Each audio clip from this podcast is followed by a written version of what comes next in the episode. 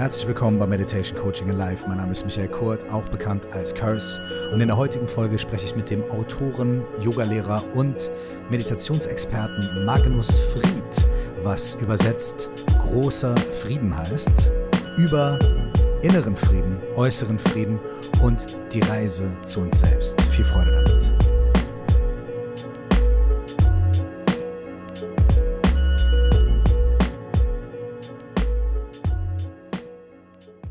Stille finden in einer hektischen Welt. So heißt das neue Buch von Magnus Fried, was neben vielen anderen Sprachen auch ins Deutsche übersetzt worden ist.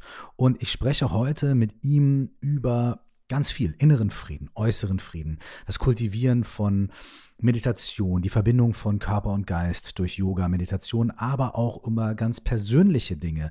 Er hat eine echt interessante Lebensgeschichte, die ihn über ein Patenkind seiner Mutter mit Tibet, dem tibetischen Buddhismus, verbindet und die ihn auf sehr, sehr interessante Wege geführt hat. Magnus Fried hat neben seinen Büchern auch eine Yogaschule und gibt internationale Retreats, sowohl in persona als auch virtuell online. Dieses Gespräch haben wir vor einigen Wochen aufgezeichnet, so dass die aktuelle politische Weltlage überhaupt nicht zum Gespräch kommt was aber nicht bedeutet, dass die Dinge, die Magnus erzählt hat, nicht auch in der jetzigen Situation sehr hilfreich und heilsam für uns sein können. Ich habe mich wahnsinnig gefreut, mit Magnus zu sprechen. Wir sind danach auch ein bisschen in Kontakt geblieben. Wir haben nachher herausgefunden, dass er früher auch sogar in einer Rap-Gruppe war, Beats produziert und als Songwriter gearbeitet hat und sogar ganz viele Leute in dem deutschen Musikbusiness kennt, die ich auch kenne. Also ich hatte am Ende sogar das Gefühl, einen äh, Freund getroffen zu haben. Das war sehr schön. Man hört es, glaube ich, auch in dem Gespräch, dass sie uns gut verstanden haben. Ich wünsche euch viel Spaß bei dieser Unterhaltung, bei diesem Austausch und ähm, hoffe, dass ihr es genauso genießt, wie ich es genossen habe. Viel Freude damit. Once again, thank you very much for your time and for, for, for speaking. For the people listening now, we already exchanged, we're already talking, we're speaking, but I want to I want to jump a little bit back Mm. In uh, on the in the back of your book and in the beginning of your book, uh, one of the first things that struck me is that it said that you discovered meditation when you were a teenager. Now, I think, you know, a couple of years ago, you know, that was a little bit uncommon uh, because I have the feeling that a lot of people they either have to go through a life crisis, you mm. know, and, and to discover meditation, or they have to go to a bunch of yoga classes and then through that maybe they they end up with meditation. I don't know so many teenagers that weren't sort of uh, born into you know a buddhist family or something like that that encounter meditation. So i'm curious mm. how was that for you? How did you find meditation? How did how did it find you? And what was it about it that didn't like bore you to death but that fascinated you? Yeah First of all, thank you for having me here. I'm, I'm happy uh, that you, you want to talk to me about uh, this topic, uh, meditation, which is so dear to me. And uh, well, it's quite long story, and you have to mm -hmm. cut me if I if I if I go to, on too much. We have we have time. It's fine. Yeah, yeah. that's good. Actually, it was uh, when I was a small kid. Uh, my my mother was very interested in in engaging in sponsor uh, a child in a different culture.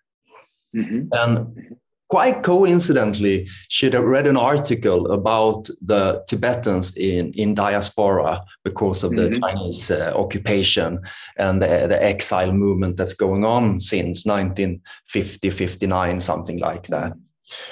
Um, so she reached out after reading this article to SOS Children's Village Yes, yes. And with the request that I want to become a sponsor of a Tibetan child uh, in exile.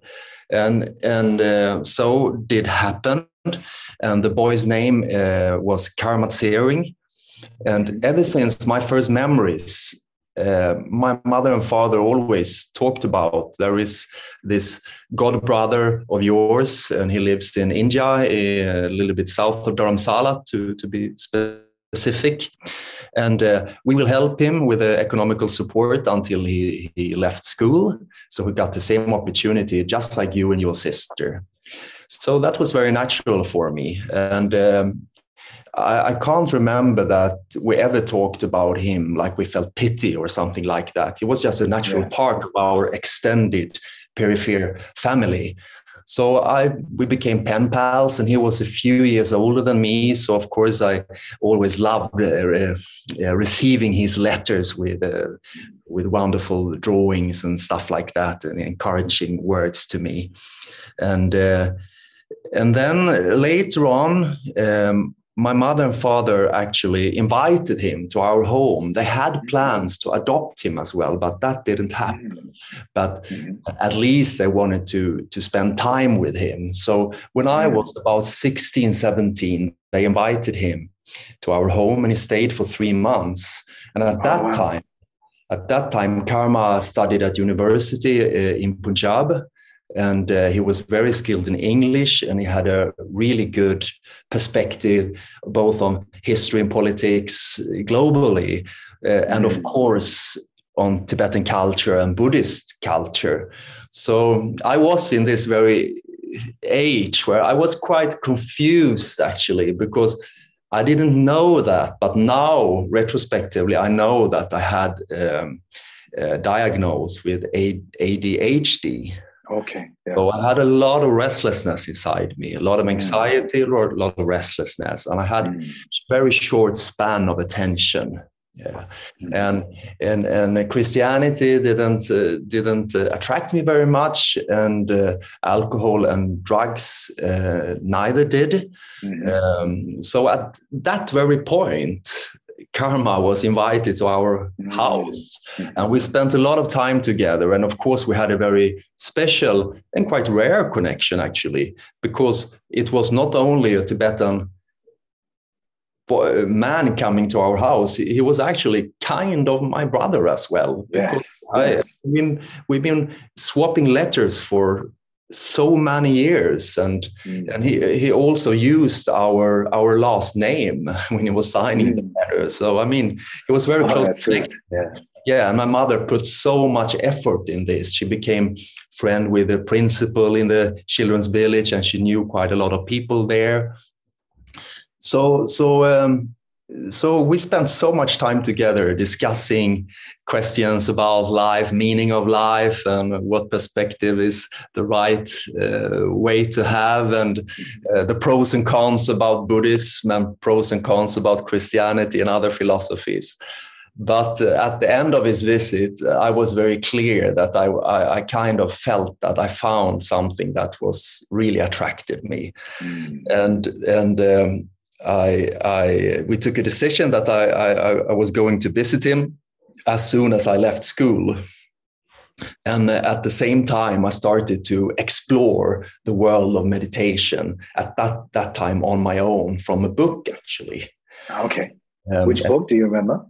It was a book about Dalai Lama, a very short, little, thin book, something mm-hmm. called Introduction to Buddhism, I think it was. Ah, okay. Like yes. And uh, I also found a few more uh, at the local library, but there were only a few at that time because I'm grown up in a quite small town.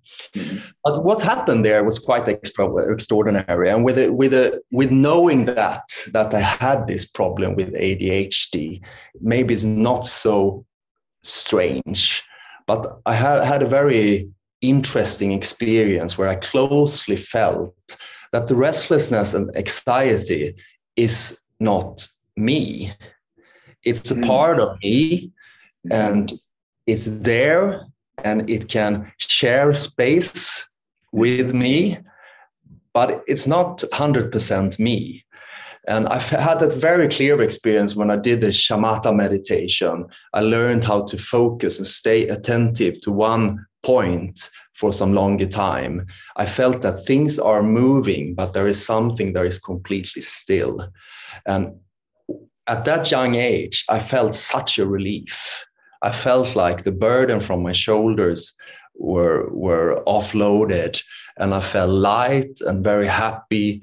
And I felt that this door can't be closed again. Mm. So How old were you at that time? I think I was something like 17 at that time. Okay.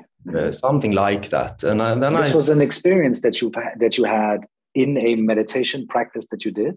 Yes, yes, yes, and uh, and I yes, I had that, and I had it many times, and and I wouldn't say it was very deep experience, mm-hmm. but for that person that I was at that time, it was yeah. enough because yes. I had no body mind connection and I had mm-hmm. no tools at all. And I had no adult throughout my childhood, teacher, or anything like that, that, that told me that mm-hmm. my, you might change perspective and see it in this from this direction instead.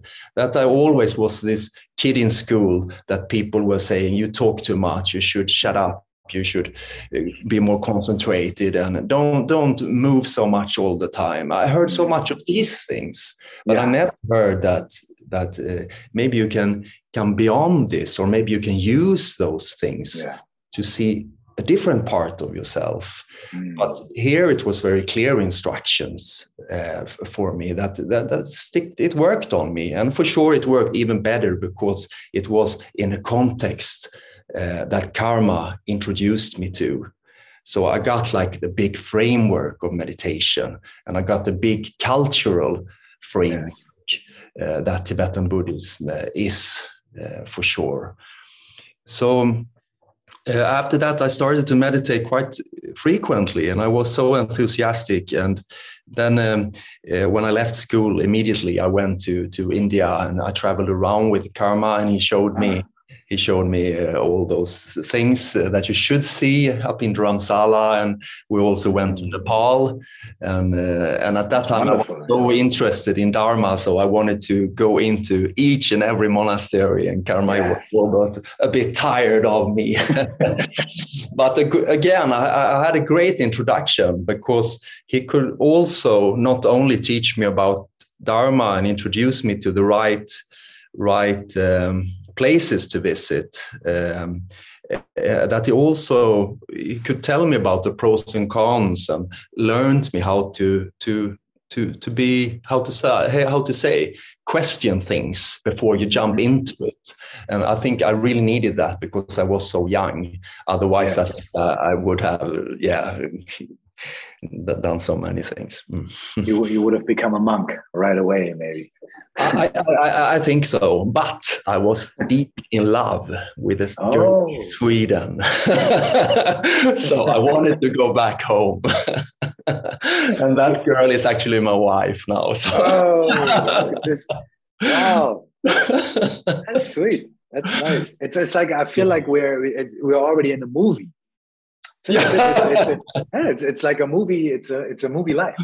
It's wonderful. It's really wonderful. It's, I love this also this connection that um, this deep connection that you've had ever since you were a kid to through this person, through mm. your your brother, right? Mm. Through your your your brother over there, mm.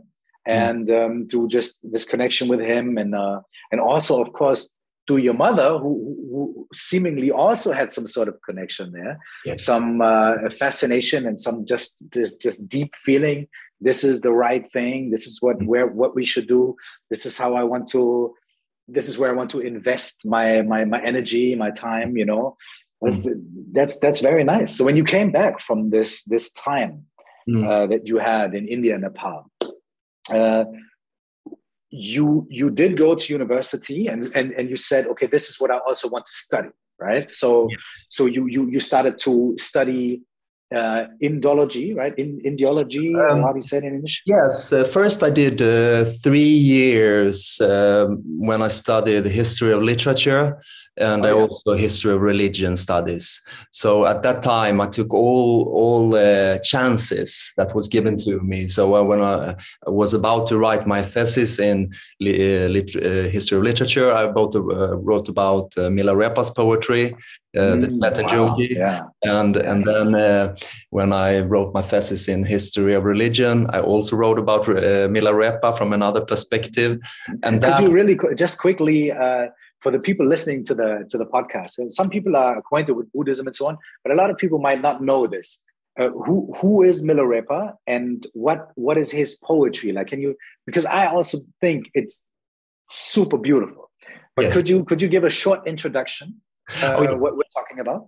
Uh, Milarepa, he was born somewhere around, uh, uh, I think, 11th century, 10th or 11th century, uh, up in the Himalayas. And the story goes like he was fooled by some relatives uh, when his father died.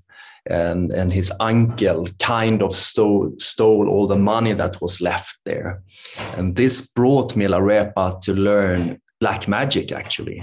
Mm-hmm. and he was he took his revenge on the uncle and he actually killed quite a few people. So his karma wasn't the best. Uh, but sooner or later he understood this and he come he came to terms with his destiny and um, took a decision that I want to become enlightened so the story of Milarepa goes that he goes from cave to cave, to teacher to teacher, to, to receive the best teachings, to become free from his karma, and to become enlightened in one lifetime. And it's a really kind of dramatic life story because he meets a very stubborn teacher called Marpa that tells him to build a tower this could be one way of becoming free of his karma.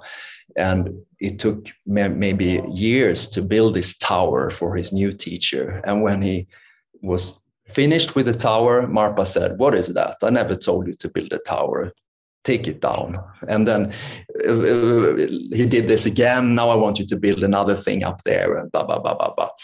And then sooner or later, Milarepa looks like he's ready for the teachings. So he received the teachings from Marpa and he spent his life up in caves in Himalayas doing meditation in, in, the, in uh, uh, in a very non-monastic way. Uh, he had a long, long hair, and he looked like a real yogi. And he's, he's known that he only ate needles. Is? Uh, mm, yeah, net, nettles, huh? Nettles, yes, thank yeah. you. green, green in his skin. And yeah. he also wore this white robe. And this is interesting, I think, because Mila Repa repa is one that is his clothes is made of cotton actually. And what does that say about him? It says that he know the really skilled uh, very interesting breathing techniques like tumo and other names like wim hof is famous for that he doesn't need more than cotton up in the cold himalayas to keep warm because he knew techniques and of course, he was writing a lot of poetry and he sang them wherever he mm. came. And he was known a little bit like this nyumpas, like these crazy yogis that instead of teaching with word, he could, could, uh, could sing and do other different things, show uh, different skills. So he was like the father of uh, how to say one of the starting points for for for one of the sects we call in Tibetan Buddhism called Kagyupa. So, so, so, that's a little bit about Milarepa. And, yes. And he, so, so, so you were fascinated also by the, the poetry, by the songs that he wrote, and so, yeah. so you incorporated that into your thesis and into your studies. Yeah. Yes, very much. And when I studied that, I understood that this could be even better.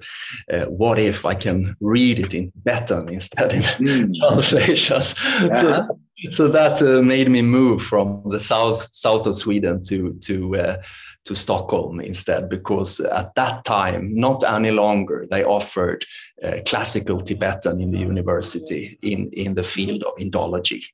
And at the same time, same girl moved ah. Stockholm before me, so that might also maybe maybe had a little something to it. Yeah. Love or Tibetan, we never know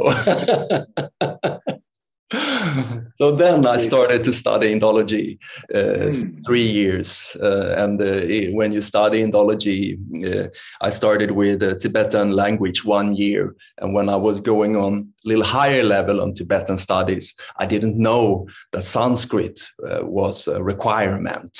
So okay. I, I had to study Sanskrit for one year. Oh, wow. Okay.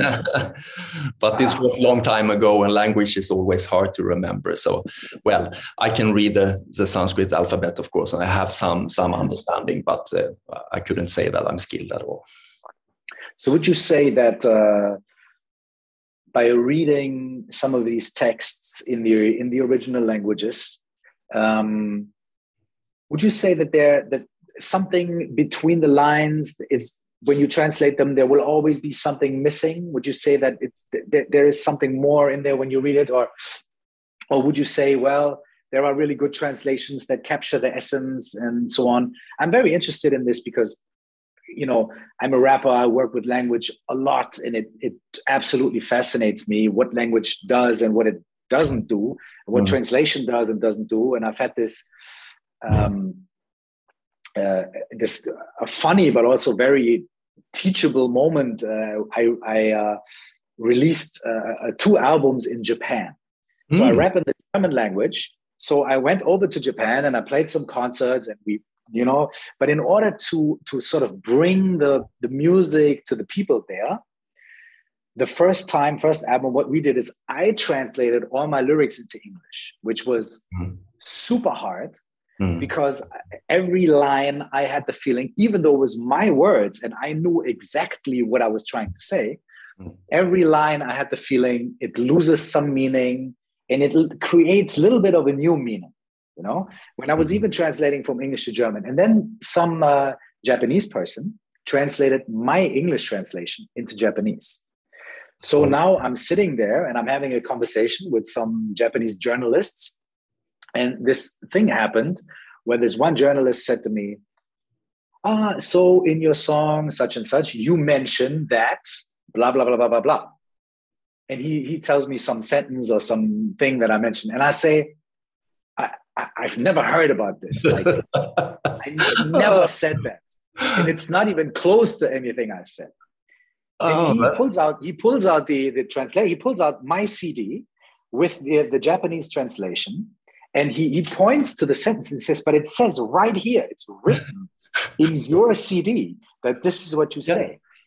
And then we sort of reconstructed it. I, I, I, I was like, oh, it's this song and it's the second verse and it's in the middle. So it must be, this is what I say in the original German. I wrote it down, I translated it. And then we sort of, the interview stopped and we got into this discussion about language and translations.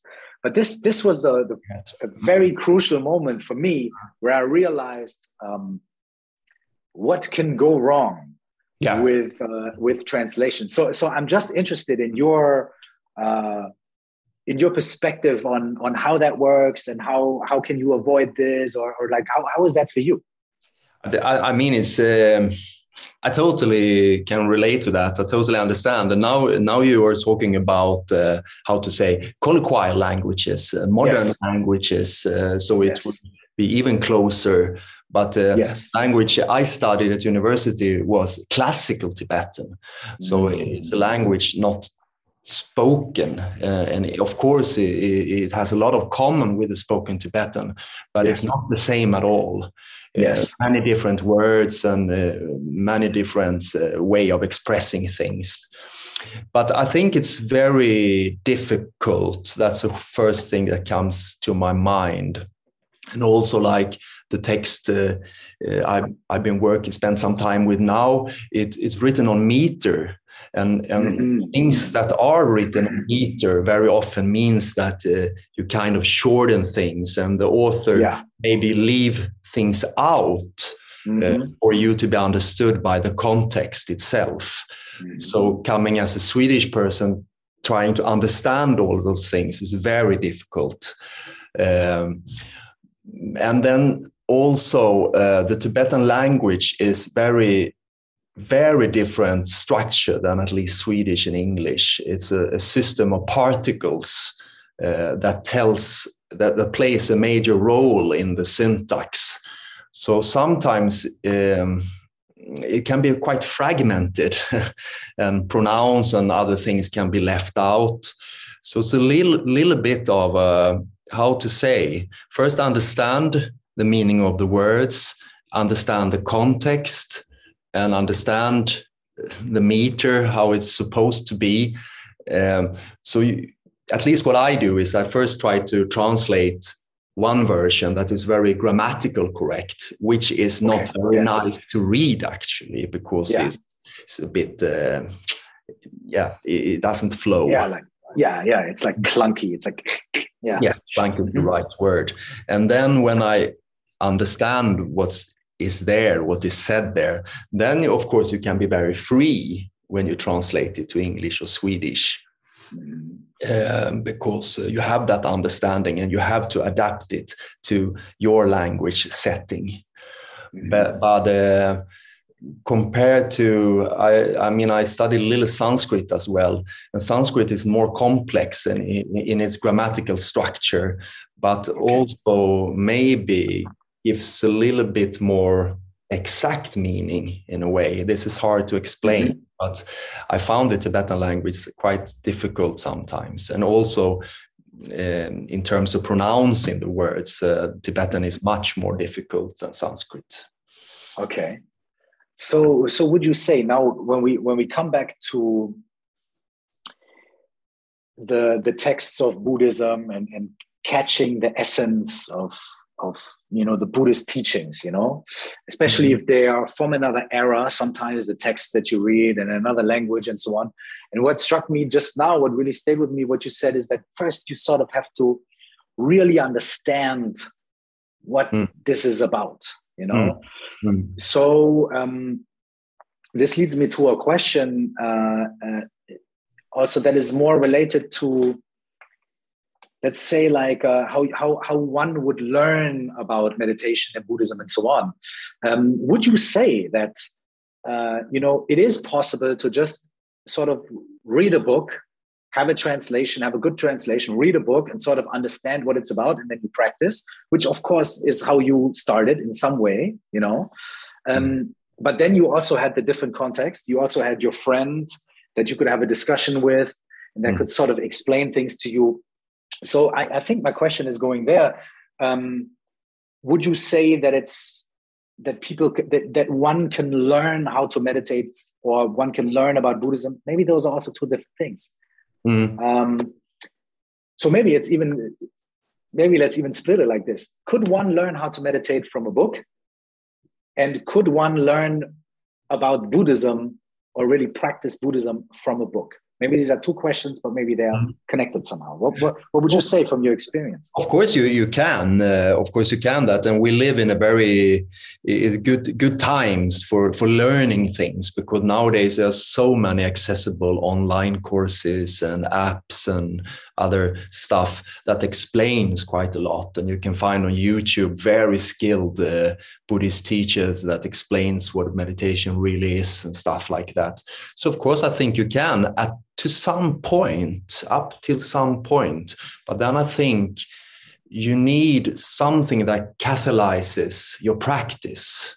Because maybe if you just do it on your own from a book at least i felt so. I didn't know exactly if i was doing right.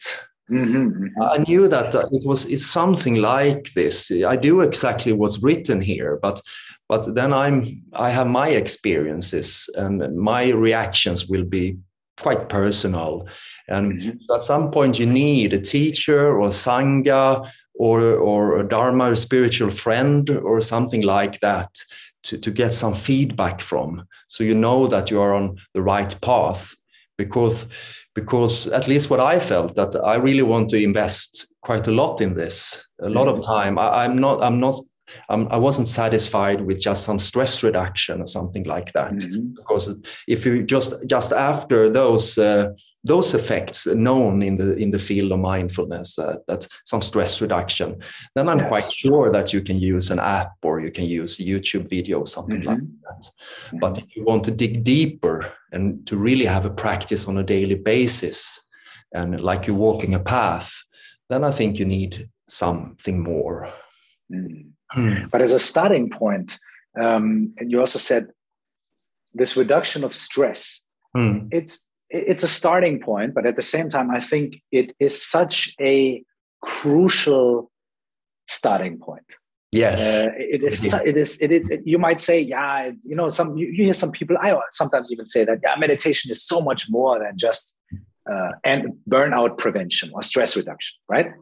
But at hmm. the same time, this is such a and such an important hmm. point to start because hmm. we are in our modern life so full with impressions and triggers and inner movements and thought patterns that we almost know nothing about. Yes. So we we're almost like remote controlled by yeah you know ha- habits and mm. habitual emotions and so mm. on and so on and then it just overwhelms us with impressions from inside and impressions from outside mm. and this this also connects to your book which is just called silence in german stille. Oh um, where where it's where where uh, i think you you find a very wonderful way to present short applicable practices into everyday life. You always put them in a little context. You tell a little story a little anecdote um, and so on. So um, I, I, picked many many different uh, phrases or many different little impressions that i wanted to ask you about or maybe comment on but That's first cool. i would i would like to i would like to just uh, know from you what what inspired you to write this kind of book like what led you from you know being deep in studying the tibetan language and the culture and really going into the buddhist practice. And you could say like you're really going in and as you just said you want a practice you need a teacher and so on. This is like deep in the stuff right? Mm-hmm. so what inspired you out of that to say okay uh, i would like to present a, a collection of, of, of thoughts and very simple practices that do this that that that go a little bit more into silence that reduce the stress and so on. So mm. how, how did that come about? How did this idea and this collection of of anecdotes how did that start i think it was um, Actually, I, I, released one more book in Swedish. Mm-hmm. Uh, it was released 2017. It's mm-hmm. called Rest Stop, and it's more like ah, okay. introduction to mindfulness. It's very much yes. a typical mindfulness book that is a little text and then an uh, exercise, text uh-huh. exercise like this. Yes. So I did that, uh, and that was also um, that's another story, but that's also a red red red line story. That's something that happened in my life. Uh, my my daughter was diagnosed with a rare disease, rare condition. Wow. So okay. that, in that very special, uh, all those years we spent at hospital, uh, I share in this book how I use meditation to actually mm. don't fall apart, uh, more or less. Um, so that was that book. Yes. Um, and then, um, so when I got the request to, to write uh, another book about meditation, I felt that, well, I already wrote one and I don't know if I can do this again. There's so much said there. But then I got this idea that I've always been writing poetry since I was quite young. And I always loved poetry a lot. And it's absolutely the literature that I consume most in my everyday life. Uh, so I got this idea that maybe I can try to write about stillness and meditation, and that the reading itself is like a contemplation or a meditation. Mm-hmm. So it's not much exercise and stop and do the exercise. It's more like yes. the reading, reading will offer stillness to the reader. Mm. So that was my my take. So it took quite a long time to find that tone. And mm-hmm. like life always is, it's like uh, oh, funny. You try to reinvent new things. But then I went back and wrote like I did when I was 20 and wrote poetry and then oh there it is let's do like that and mm. I, already know that so that comes easy for me so so i more found that flow in the words um, and language and syntax and length of sentences and stuff like that so um, and then i explored quite a bit and i was since i wrote so much about the word mindfulness and uh, yes. about uh, the, the new secular mindfulness and the traditional where it comes from in the first book i wanted to, to come away a little bit from that word so i mm-hmm. uh, played around with stillness Yes. And, and uh, even if, I mean, uh, I, I digged deep into Buddhism, I, I think I always been searching for uh, for stillness. That yes. I look back at that young guy who very uh, with all his restlessness and ticks in his body uh, sat down to meditate. I think that it was stillness that he was looking for, peace of mind and stillness.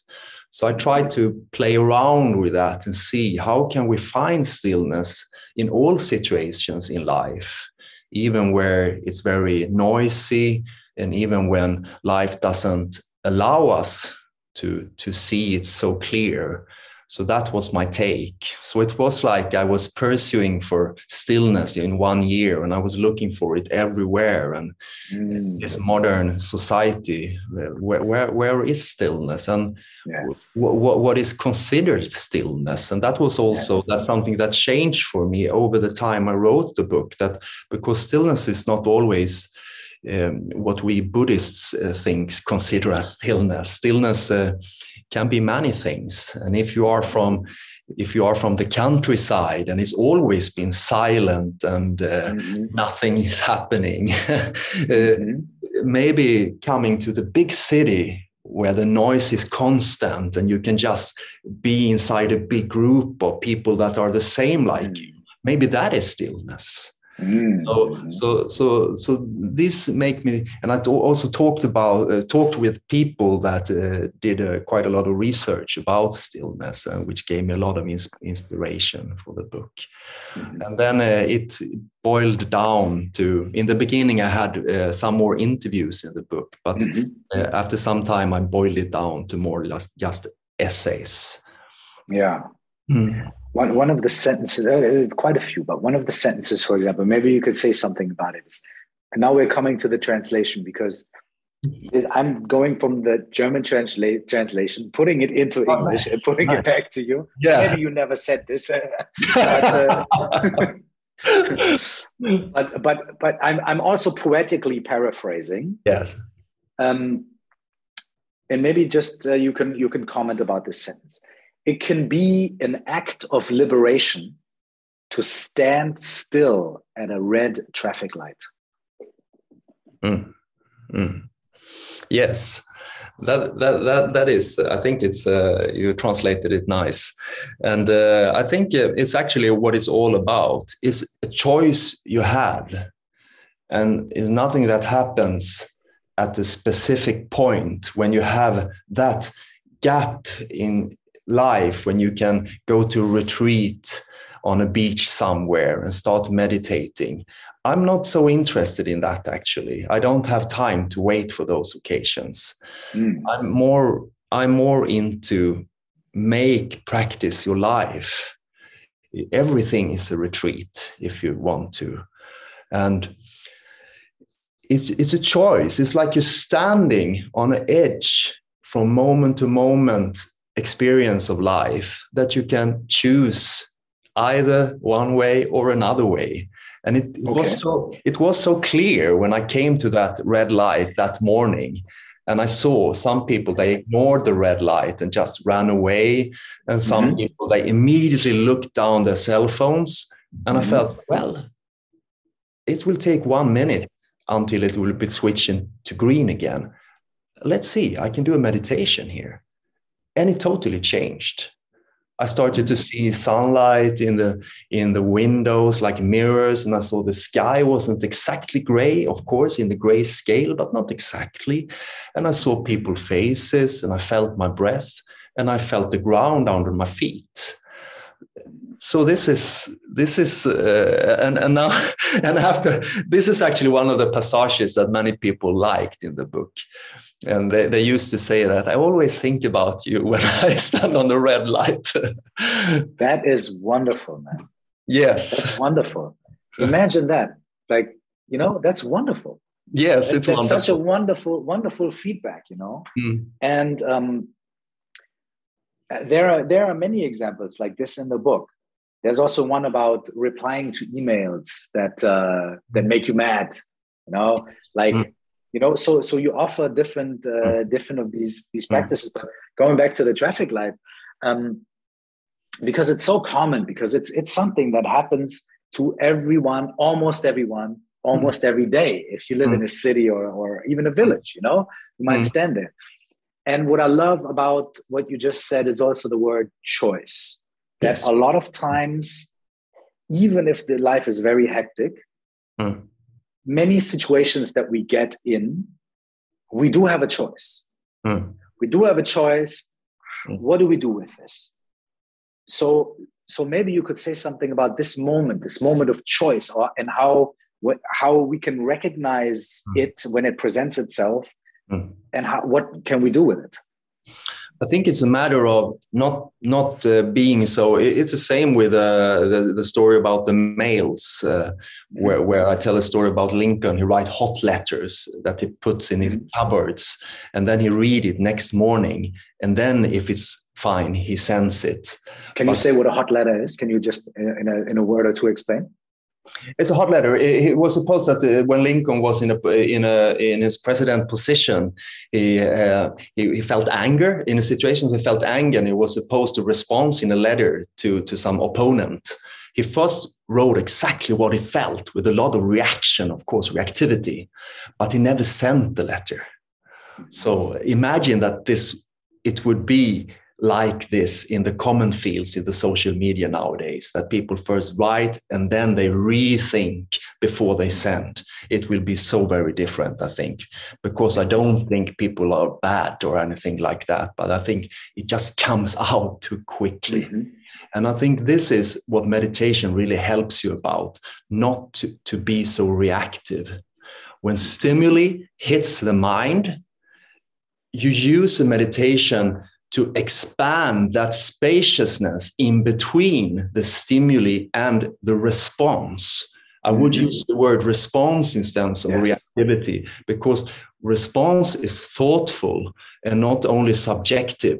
It also can be care be careful and consider other people's perspective and what what um, reaction it will will bring if you throw this out on someone. Yes.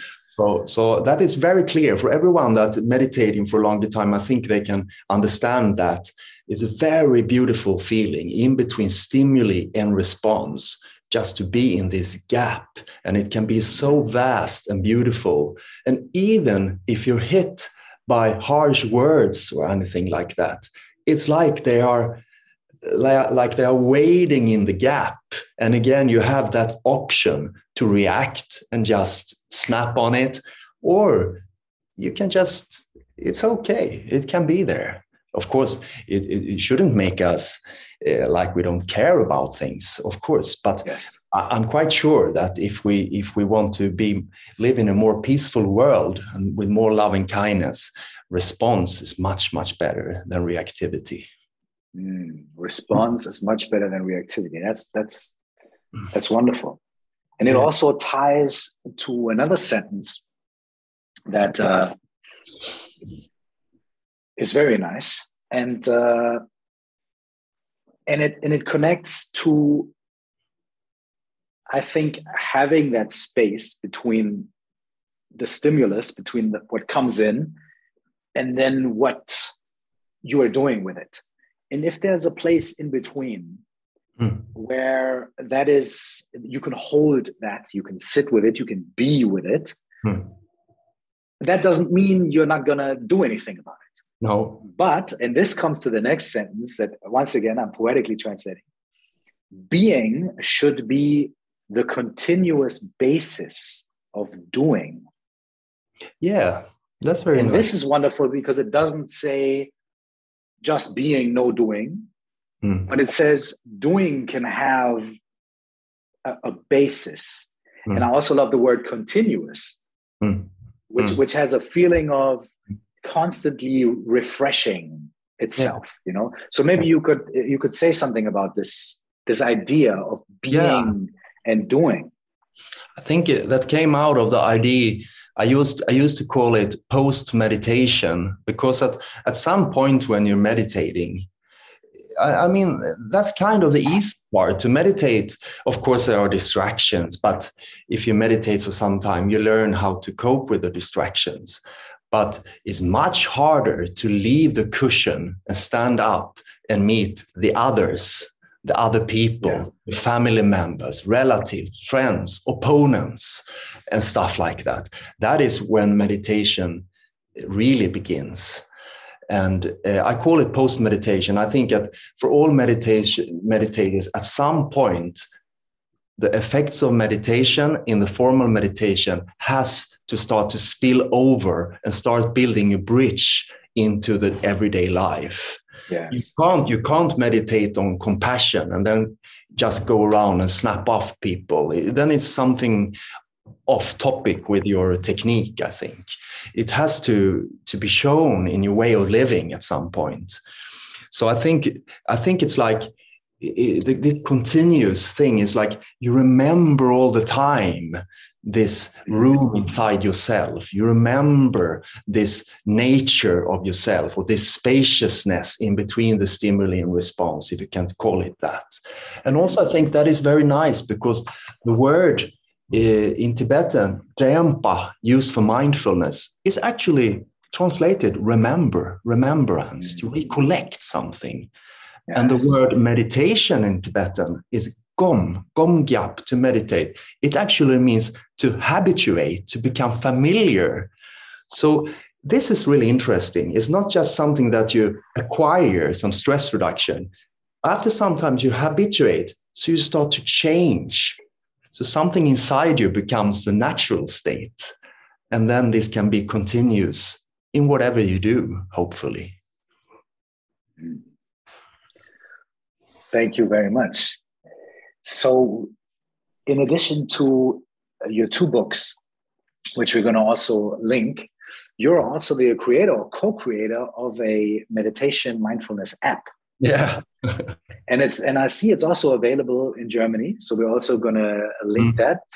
Um, so if people would like to connect more with you, if people would like to find out uh, a little bit beyond the book, how can they, you know, maybe participate with you.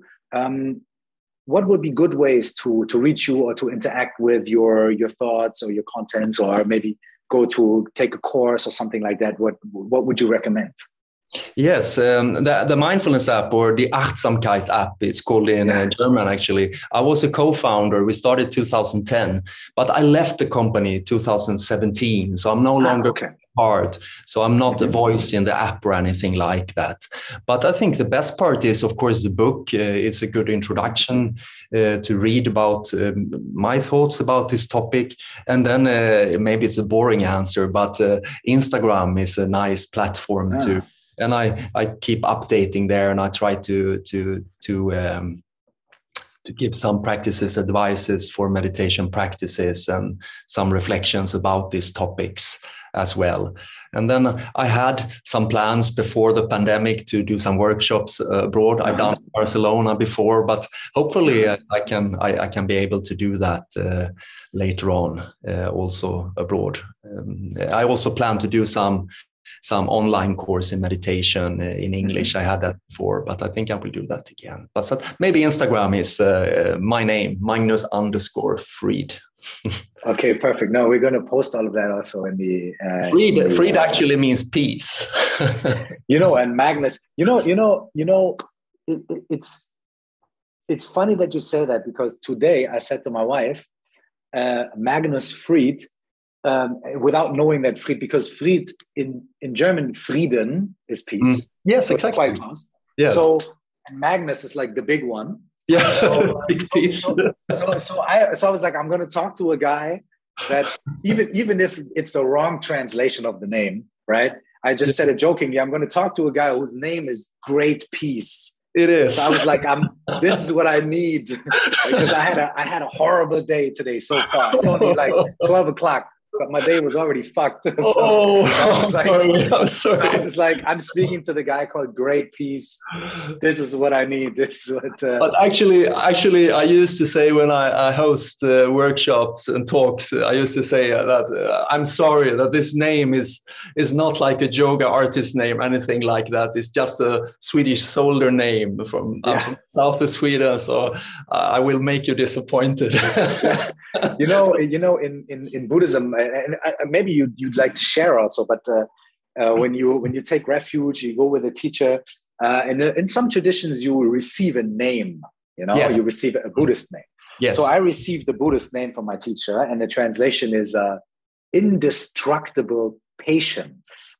Oh, that's a nice and one. I tell everyone that he was just playing a joke on me. like no, he was just messing with me. He's looking at me and he's like, I'm going to play a joke on you. Because this uh, indestructible patience is definitely not my thing. So, really? uh, yeah. so, so you know, maybe, maybe, he saw that it was it will come to you later on. So yeah, will, we, we, we, will honor the name later. we will see what happens.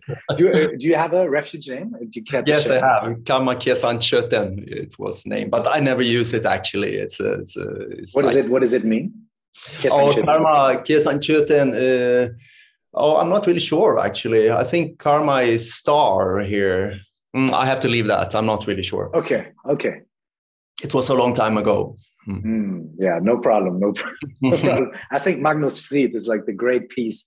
It, it works fine with me. Yeah. what more? What more refuge name do you need? You know, you, you, can you can retranslate it if you translate it to Sanskrit. My Sanskrit teacher used to call me Maha. Ah, Mahashanti. There you go. Peace. Mahashanti. Man, there you go. If you ever do the three-year retreat, you become a lama that's it's mahashanti you know it's, it's already there it's, it's the, Swedish, the swedish lama mahashanti fantastic no Magnus Frid will be good enough for me in this life nice yeah. Thank you so much. I want to be mindful of your time. I could go on speaking to you, and maybe uh, if you're down for it, we should do a part two because I'm only just beginning to uh, yeah. to, to to pick mm. your brain. You know. Yes, I so, love. To. I love to. This was wonderful speaking to you. Thank you for having me. And yes. Yeah. Mm. Very, very much. Thank you very much. And also, I'm very much looking forward to. Uh, just in the beginning, we we we had a little uh, talk, and uh, you mentioned that you would be cool with uh, supplying a small like guided practice for the people in the Bad Meditators Club. So if anyone hears it here from the Bad Meditators Club, then you can also find some uh, very soon some guided practice from Magnus. I, I love that name, Bad Meditators Club, and, and uh, absolutely, uh, I, love to to to share meditation with all you Thank guys. you, man. Appreciate it. Thank yeah. you very much for your time once again. Thank uh, you very we'll much. Post all the information. Uh, the book is called Stille finden in einer hektischen Welt. Ein Wegweiser zu Gelassenheit und innerer Ruhe. And this beautiful one is written by the Mahashanti, the great peace. So what, what, what can go wrong? It's a, it's a high recommendation. Thank you, man. Thank you very much. Thank you.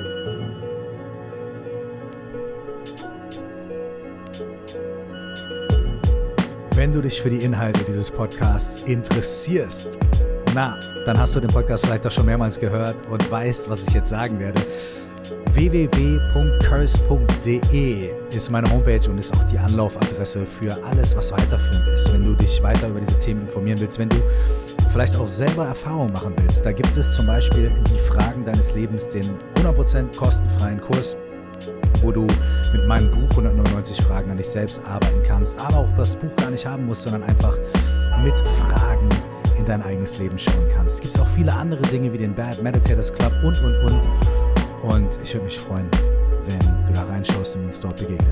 Bis wir uns wiederhören, nur das Beste für dich und alles Liebe.